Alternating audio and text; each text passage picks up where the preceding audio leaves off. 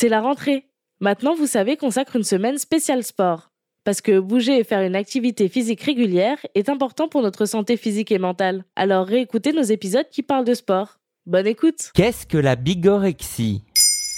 Merci d'avoir posé la question. La bigorexie n'est pas un trouble de la vue. Ce n'est pas non plus un steak de cheval. Non, la bigorexie est une addiction maladive au sport.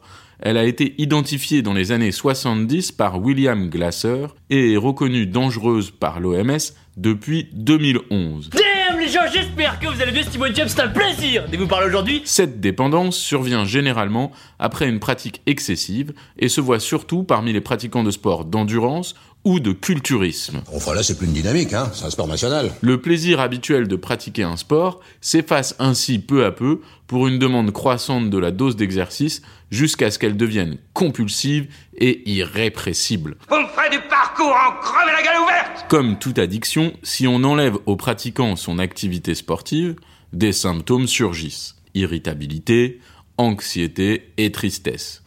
Trop de muscles, trop de nerfs. La personne bigorexique organise sa vie autour du sport, quitte à s'éloigner de ses proches, ou même à ignorer une blessure due à l'exercice. Ah, j'ai j'ai mal, j'ai mal. Le sport ne représente donc plus un bienfait pour la santé, mais bel et bien un risque. Cette pathologie est encore assez peu connue en France, mais elle serait le signe d'une protection contre une souffrance psychologique ou des sentiments qu'on a du mal à gérer, des difficultés qu'on ne sait pas affronter.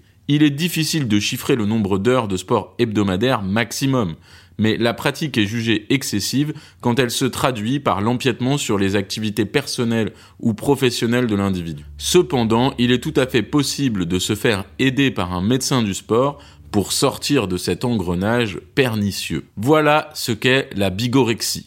Maintenant, vous savez. En moins de deux minutes, nous répondons à votre question de manière claire, concise et détaillée. Que souhaitez-vous savoir? Posez vos questions en commentaire sur toutes les plateformes audio.